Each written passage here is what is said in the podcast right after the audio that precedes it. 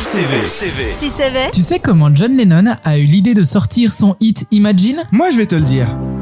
Imagine there's no countries. It isn't hard to do.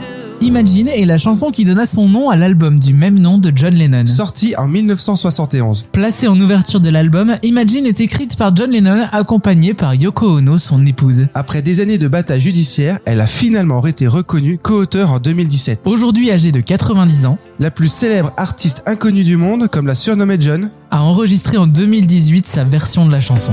Life in peace, you. You may say.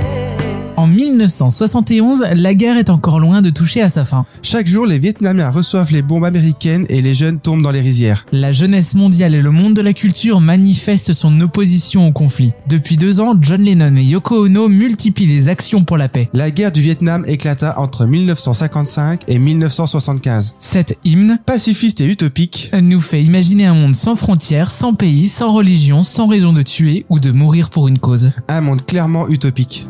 I wonder if you can.